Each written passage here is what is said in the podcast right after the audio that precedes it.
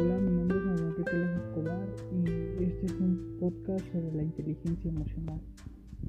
Para empezar a hablar sobre la inteligencia emocional es primero saber que la inteligencia emocional es la capacidad que tenemos las personas para servir, para percibir las emociones tanto propias como ajenas, así como comprenderlas y regularlas.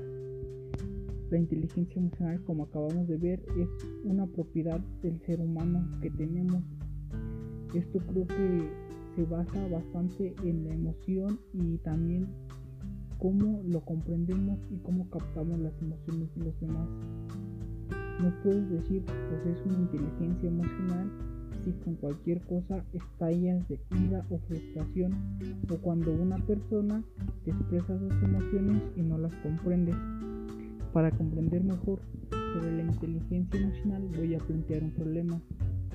¿Quién no ha vivido en una ocasión viendo un partido de fútbol o alguno de sus deportes favoritos que su equipo de fútbol pierda?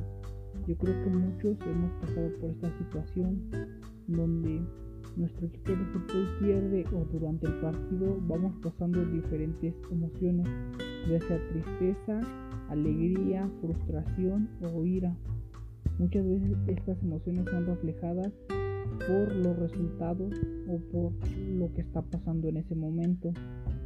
Una situación mía que me ha pasado, bueno, que me gustaría contar, fue cuando en una ocasión tuve un percance con algún compañero de la escuela. Recuerdo que esa ocasión el compañero empezó hablando mal de nosotros por las clases virtuales que no que no participábamos y cosas así. Entonces yo en ese momento, de manera muy respetuosa, pero yo siento que exploté en mis emociones, decidí reclamarle y contradecirlo en lo que decía. Yo creo que cuando hice eso, la emoción que predominó en mí fue la ira y el enojo hacia ese compañero que expresó de esa manera.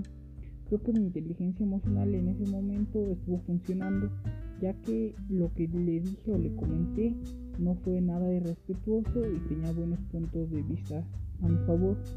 Más aparte, si me hubiera dejado influenciar por la emoción que sufría que era enojo, yo creo que le hubiera contestado de mala manera o le hubiera dicho alguna mala palabra. Pero en mi caso no fue así. Yo creo que decidí solucionarlo dándole mi punto de vista y en lo que él estaba mal.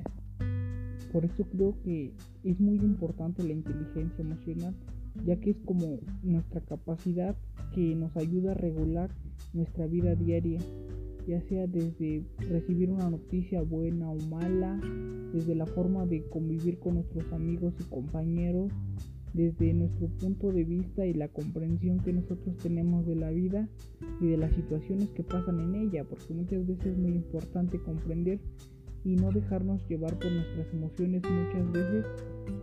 La si nos dejamos llevar por las emociones tendríamos un resultado negativo o, o no de agradable. Por eso creo que es un 50 y 50 dejarnos llevar por las emociones y pensar con el cerebro, bueno, con la cabeza fría, que es una forma de decir esto así, ya que si nos dejamos llevar en un 100% por las emociones, estaríamos mal influenciándonos o teniendo una actitud irracional y no aplicando el pensamiento. Por eso la inteligencia emocional es una, es una forma en la que el ser humano se comprende a sí mismo y creo que es un, se puede decir que un regalo del análisis